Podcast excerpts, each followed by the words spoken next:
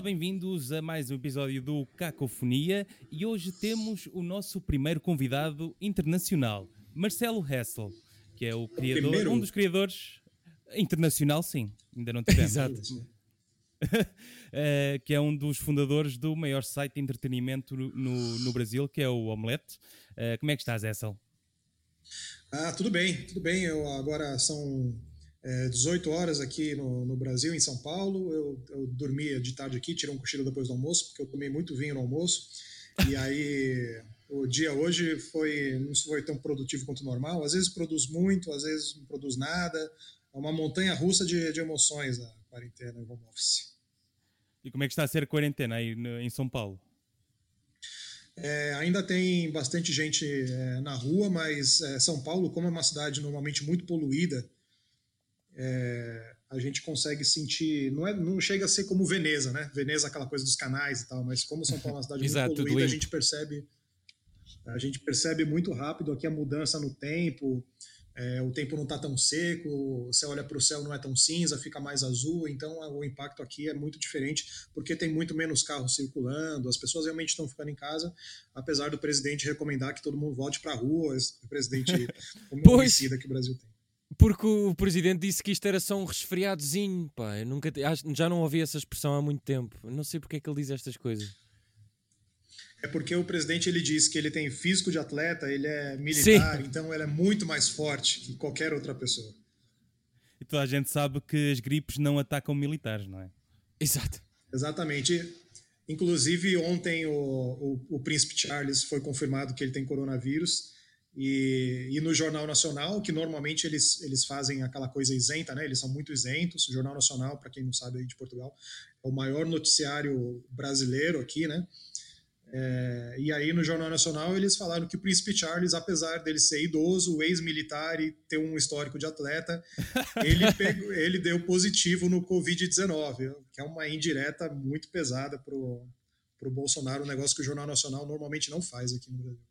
E tu, tu, quando falas com os teus familiares e amigos, o que é que eles dizem quando ouvem um presidente a dizer estas coisas? É, é tipo.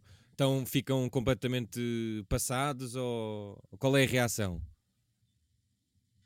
A reação de todo mundo aqui é de indignação, ficar passado. A gente, na última semana e meia, é, voltamos a ter as paneladas, que é vira, vira janela aqui, bater panela, num horário específico, todo dia, oito e meia da noite.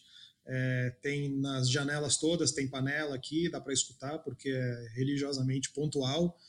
É, teve uns dias que começa às oito, às vezes oito e meia, dura um pouco mais, um pouco menos. É a maneira que todo mundo encontra aqui para mostrar e botar para fora essa, é, essa indignação com o presidente.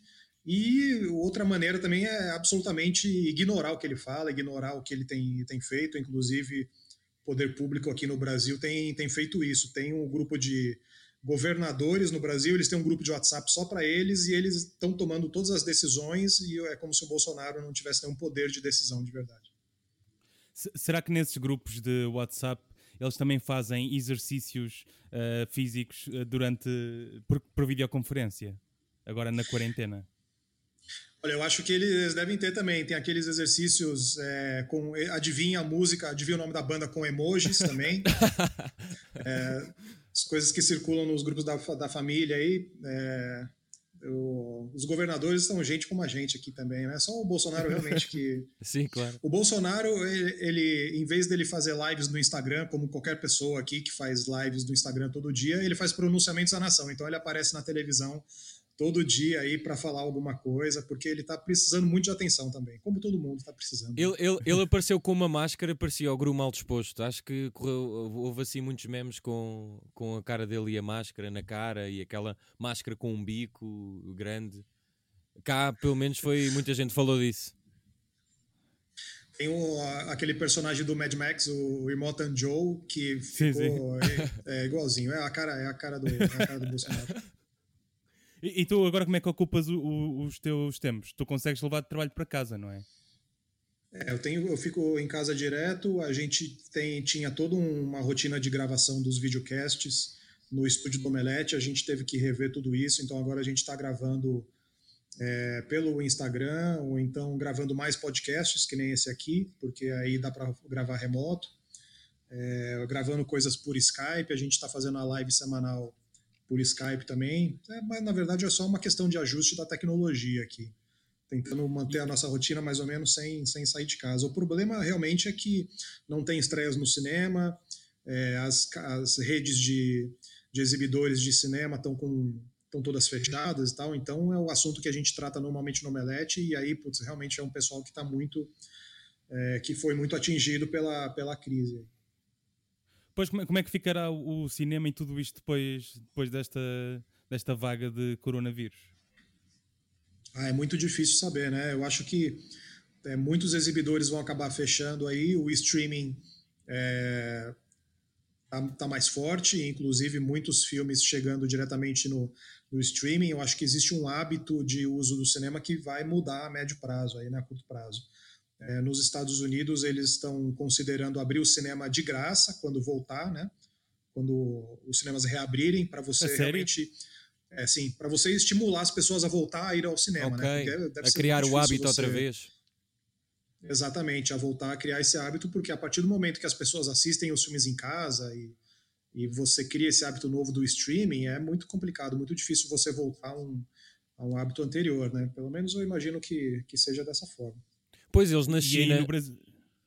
Ia só dizer que eles, eles, na China voltaram agora a abrir, uh, porque deixou de ser o epicentro, e abrir os cinemas com os Avengers e o Harry Potter. Sim, filmes antigos e, e, eu imagino que eles também estejam com essa política aí de cobrar menos o ingresso ou então fazer sessões de graça é, para estimular as pessoas a voltar ao, ao cinema de verdade. E, e, e, nas produções brasileiras mudou alguma coisa? Sei que as novelas pararam completamente, não foi? Sim, as novelas, as novelas pararam completamente. É, eu não, não, tô, não, não sei direito como, como vai acontecer isso com a produção de, de séries, é, de novelas. A produção brasileira aqui para a Netflix estava mais forte, é, mas isso como um todo também está também tá, tá parado. Tem todo um problema aqui do setor cultural é, brasileiro, da indústria, indústria é, brasileira de audiovisual, com problemas com o governo, é, projetos pois de eu... apoio ao financiamento público que estavam parados por causa do governo. Isso agora vai ser, vai piorar com a crise. Pois, uma vez uh, vi uma entrevista do João Kleber Mendonça, o realizador do Bacurau, não é? Uh, ele dizia que o, o cinema brasileiro uh, teve uma fase que estava a crescer, com o, Bolsonaro baixou e agora isto quase que vai acabar com, com tudo, não é? É, muito, é muito difícil voltar a realizar filmes. A gente teve um, esse momento muito bom do cinema brasileiro ano passado com, com Bacurau e A Vida Invisível, dois filmes que foram premiados no Festival de Cannes. E no começo desse ano teve uma presença muito forte de cinema brasileiro também no Festival de Berlim. São, eram cerca de 20 filmes brasileiros. Fogo. É, em, na competição, é em muito. mostras paralelas e tal. Isso é, isso é muito, é muito. Mas é uma produção, ainda um resquício, um resto é de uma produção que se beneficiou muito de, de uma política de incentivo anterior ao governo Bolsonaro. Então, é, essa produção deve, deve desacelerar muito nos próximos anos. Nós aqui temos discutido muito políticas para ajudar os artistas, os espetáculos. Como é que vai? Ah, já houve alguma coisa anunciada? Deduzo que não, mas de apoio à cultura e ao cinema ainda não, não está previsto nada. Na verdade, aqui a gente está é, batendo cabeça e a gente está com um problema de entender qual vai ser um incentivo até para os empregos e para manter os empregos mais básicos mesmo. Assim. É, a cultura é a última coisa a ser considerada no Brasil, infelizmente, e eu acho que nessa caso, no caso da pandemia vai ser a mesma coisa. É, o governo está discutindo ainda é, como que vai conseguir manter o emprego das pessoas. É, eu imagino que o setor de restaurantes, o setor, setor de cinema, muitos muitas indústrias aí estão sendo atingidas diretamente e o governo não sabe ainda o que fazer em relação a, a, a, garantir os empregos das pessoas, o que que faz, o que que não faz. É, outros países já estão muito adiantados em relação a isso, né? É, de ter um pacote aí de incentivo é, para manter o salário, para manter os empregos das pessoas. E aqui no Brasil, é, nessa semana, o, a semana começou com o Bolsonaro é, dizendo que, que os empresários podem suspender contratos de emprego por por três meses sem problema nenhum. Tipo, um negócio absurdo, inacreditável que ele fez. É, e aí no dia seguinte isso foi revisto, porque não, foi mal entendido, é, essas claro. desculpas políticas. Sim, claro. Uh, que, que, tipo de histórias é que vão surgir depois desta. Que tipo Olha, de histórias imagino é que, que histórias. É, histórias de pós-apocalipse, principalmente, né? Porque cidades vazias aí é muito fácil filmar na rua com as cidades vazias. Então, é, é, aquele filme, eu não sei como chama em Portugal, é 28 Days Later. É, sabe, é, é mesmo, aquele... é literal. É, literal, é, literal. Depois. É, sim, vai ter muito desse filme. Vai ter uns 20 filmes desse tipo aí depois da, da pandemia. Vão ser os novos westerns. Ah, com certeza. E tu achas que algum vai ser criativo o suficiente ou vão ser todos um bocadinho iguais? Olha, eu acho que vai, vai ter, sim. Tem, a gente tem um, uma demanda e tem uma coisa reprimida de, de se posicionar é, em tempos assim, em tempos de crise. É, historicamente, os tempos de crise eles são muito bons para a cultura, né? É, no Brasil é, é famoso, durante a ditadura a gente teve é, a explosão da MPB, a explosão da Tropicália. É, historicamente no Brasil, esses momentos de censura é, e os momentos difíceis, eles são muito bons para a criatividade dos artistas. Eu acho que uma coisa que pode acontecer e que deve acontecer, e a gente já reparava é, uns anos antes, é que nesse momento de crise a gente tem mais filmes que falam sobre esse mal-estar.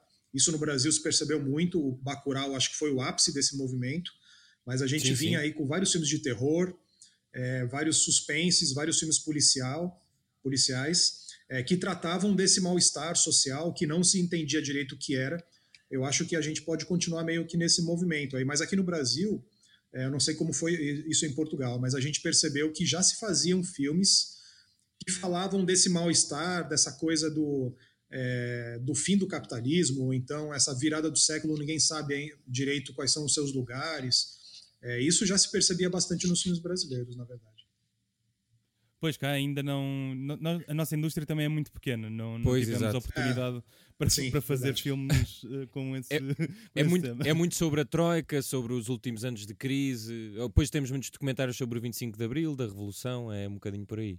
Eu queria perguntar uma coisa: uhum. uh, o Bacurau, qual é que foi o impacto de. Porque nós, nós vimos o filme há pouco tempo cá eu queria perceber um pouco o impacto que teve no Brasil, porque nós fomos acompanhando pelas redes, muitos brasileiros a, a partilhar, gera sempre grande discussão. Eu queria perceber, do teu ponto de vista, qual é que foi o impacto de, de, de um filme de, daquele género, com aquela história. É, foi, foi, foi grande, foi, foi muito grande, foi maior, inclusive eu acho que foi maior do que o Kleber esperava, é, porque o filme ele pegou um momento histórico muito bom. Ele pegou um zeitgeist de um, de um momento histórico aí, de, é, de insatisfação popular, e ele se aproveitou muito disso. Tem coisas em Bacurau, é, os personagens, os diálogos, é, as situações, isso, isso foi incorporado é, pelo imaginário cultural daqui. Então as pessoas usam as frases do filme em, em conversas normais. É, as pessoas conhecem os personagens, sabem do que se trata. É, um, é aquele filme que ele ele não necessariamente é um fenômeno de público, é, mas aqui no Brasil foi, eu acho que chegou a um milhão e, e poucos é, espectadores. Mas ele não é só um fenômeno de público, mas é um fenômeno cultural mesmo. As pessoas sabem do que se trata sempre que se fala, se usa alguma frase do filme, sabe isso? É, isso esse é sim, o, sim, sim. o estado que Bacurau conseguiu chegar aqui no Brasil. Pois é, nós quando o vimos achamos, não, não, não tínhamos essa percepção do, do filme. Achámos uma história, se calhar, que já tínhamos visto antes, não, não tinha essa carga uh, para nós. Aqui, o, filme estreou também faz pouco tempo no, nos Estados Unidos. É, e eu acho que o, o fato dele usar alguma linguagem aí, os gêneros que são muito americanos também, ajuda, essa, ajuda nessa tradução em outros países também. Acho que por isso também o filme acabou sendo bem recebido em muitos lugares. Pois, exato. Isso era a opinião do, do, do José. Ele disse que, que o filme tentava ser muito americano. Sim, não estava ah, mais acho... para, a parte do filme, mais, mais na parte final, mais na parte. Não, não revela, quer dizer, nós já revelámos no outro podcast, mas mais naquela parte final da ideia de, de dos caçadores e assim, fez-me lembrar alguns filmes americanos. Mas eu acho que isso é de propósito, né? É meio proposital de fazer um, é, um filme que brinque com essa linguagem e tentar sequestrar é, esse, esse, formato, as fórmulas americanas, mas para fazer um filme que seja muito brasileiro. Assim, eu imagino, imagino que seja o projeto do filme, isso, na verdade. Tu agora que estás em casa, sentes que trabalhas mais em casa ou quando, ou quando ias de facto ao trabalho? Estou é, trabalhando de casa direto, faz, faz 10 dias, não, um pouco mais, faz uns, é, 10 dias, 10 dias direto que o Omelete inteiro decidiu que todo mundo trabalha de casa, é, então esse é o período que eu estou em casa aqui, às vezes eu, eu já estou muito na neurose, e aí eu preciso sair, aí eu aproveito que a rua está vazia, aí eu saio um pouco, tomo sol, é, porque tomar o sol aqui em casa eu não consigo, bate sol numa janela só às nove da manhã, e aí é muito uhum. pouco. Aí eu saio, vou para rua um pouquinho só para dar uma caminhada também. E vejo muitas Como notícias. Como é que ocupas os teus dias? Como é? Como é que ocupas os teus dias? Vês muitas notícias? É, eu, tô, eu, eu tento não ver muitas notícias, eu vejo de manhã e eu vejo no final da tarde. É, porque, porque se eu fico com o celular na mão aqui, eu perco o dia, não consigo fazer nada, e também porque é, as notícias estão me deixando muito ansioso, muito angustiado também, então eu estou ficando mais offline. Estou é, aproveitando para ler muito livros, é, ver mais filmes também, é, porque antes é, você sempre fica vendo filme com o celular perto, e agora eu estou conseguindo focar mais e ter mais foco para cozinhar. Estou montando quebra-cabeças também tô lendo livros. é, Quebra-cabeças é... é... puzzle, não é? Puzzle, sim, o puzzle. Estou montando um puzzle aqui e essas coisas que são offline e, e sem mexer no celular, para mim são é, Quantas as maneiras peças? de manter a sanidade.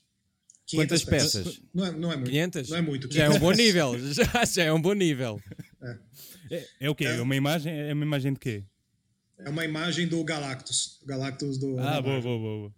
Sim, no outro dia, o, o, no outro dia o José foi, foi a um quiz e calhou-lhe a pergunta de qual era o vilão do, do surfista prateado. E ele não sabia.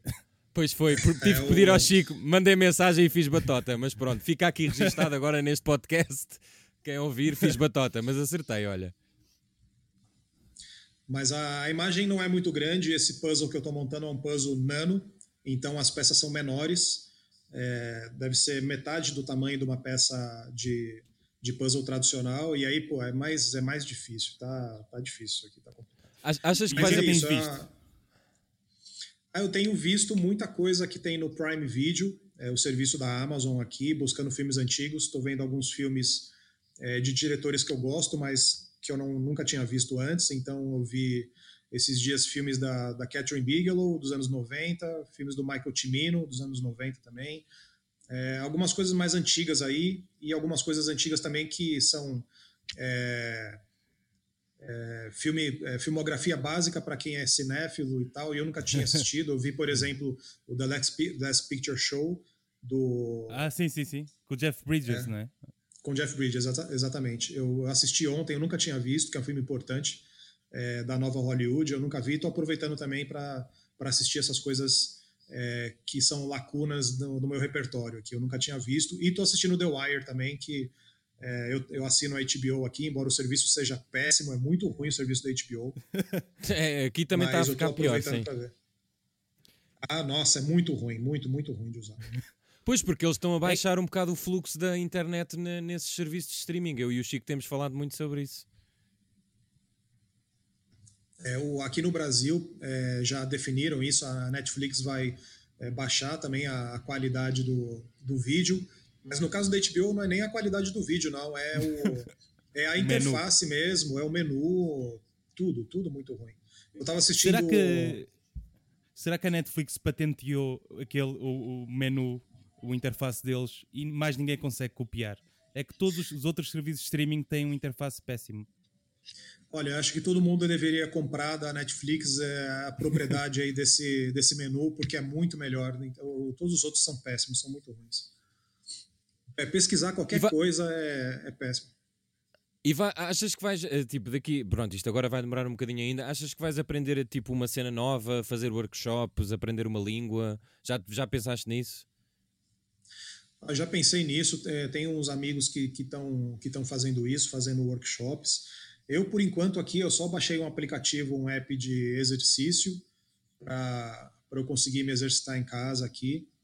Mas eu, é uma coisa que está na minha cabeça que eu queria voltar a fazer curso, fazer alguma outra coisa, mesmo porque essa quarentena vai durar ainda alguns meses e, é, seria bom aproveitar. Mas eu já tô velho, vou fazer 40 anos em maio. é, inclusive, vou fazer 40 anos no meio da quarentena, não vou conseguir fazer festa nem nada. É como eu, é como eu. Também faço em maio. Mas não fazes 40. Ah, é? Também faço em maio, mas 40. não faço 40. Não, não. Pois é, eu vou fazer 40 e, e, faz muito tempo que eu não estudo nada, então é um hábito que eu gostaria de voltar a ter, assim, estudar alguma coisa, fazer algum workshop, é, sei lá, workshop de café, sabe? Alguma coisa que, que me ajude aqui no dia a dia. É. Era uma boa altura para aprender a fazer cerveja também. Olha só, ótimo. Dá para fazer cerveja, posso sair de casa depois da quarentena já pronto para abrir um negócio de cerveja. Exato. Agora devem, devem surgir muitos negócios que começaram eh, a ser feitos em casa, não é? Durante a quarentena. Com certeza. Livros, né? Tu, Muitos livros sendo escritos aí durante a quarentena. Tu tens visto. nós, eh, ia, ia, só dizer, nós cá temos uh, os lives de Instagram, muita malta a dar concertos. Vocês aí têm muitos artistas a, a dar concertos no streaming, online. Tu tens visto alguma coisa disso? Ah, eu vi que tem, que tem bastante gente fazendo aqui, tem é, eu acho que isso não é, não é diferente de, de, dos outros países, não. Aqui no Brasil, os artistas estão se juntando bastante para fazer streaming. É, a, as artistas e famosas brasileiras se juntaram para fazer uma versão de Imagine, é, assim como a, as americanas fizeram também. E a gente meio que tenta seguir a tendência de todo mundo aí.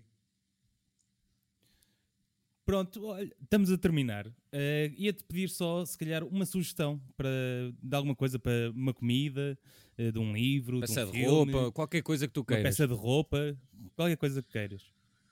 A minha sugestão, especialmente para lisboetas e para as pessoas aí de Portugal, é que compre muita sardinha, muita sardinha enlatada para você guardar na, na sua cozinha aí.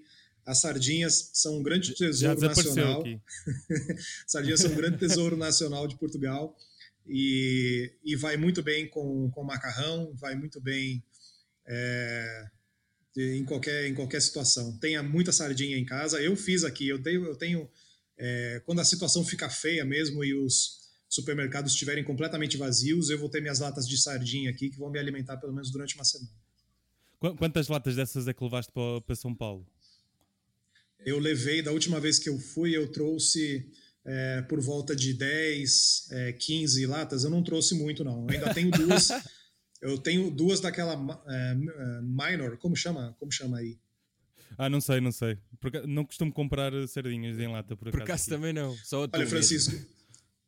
Então eu vou recomendar para você, Francisco, compre na Compre na Conservaria de Lisboa, são as melhores sardinhas de Portugal, porque são sardinhas que vêm em pedaços maiores, inteiras, não é despedaçado, não é resto de e vem sardinha, com vários são temperos, sardinhas né?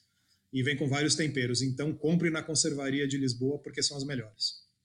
O, o que é que tu gostaste mais quando cá estiveste? Podemos falar disso também. Está a fazer um ano, acho eu. Ah, sim, faz um. Está fazendo um ano agora, porque eu fui ano passado no Primavera, no né? festival, no nós, no, no, Primavera, sim. E, putz, adoro, adoro os vinhos, adoro que.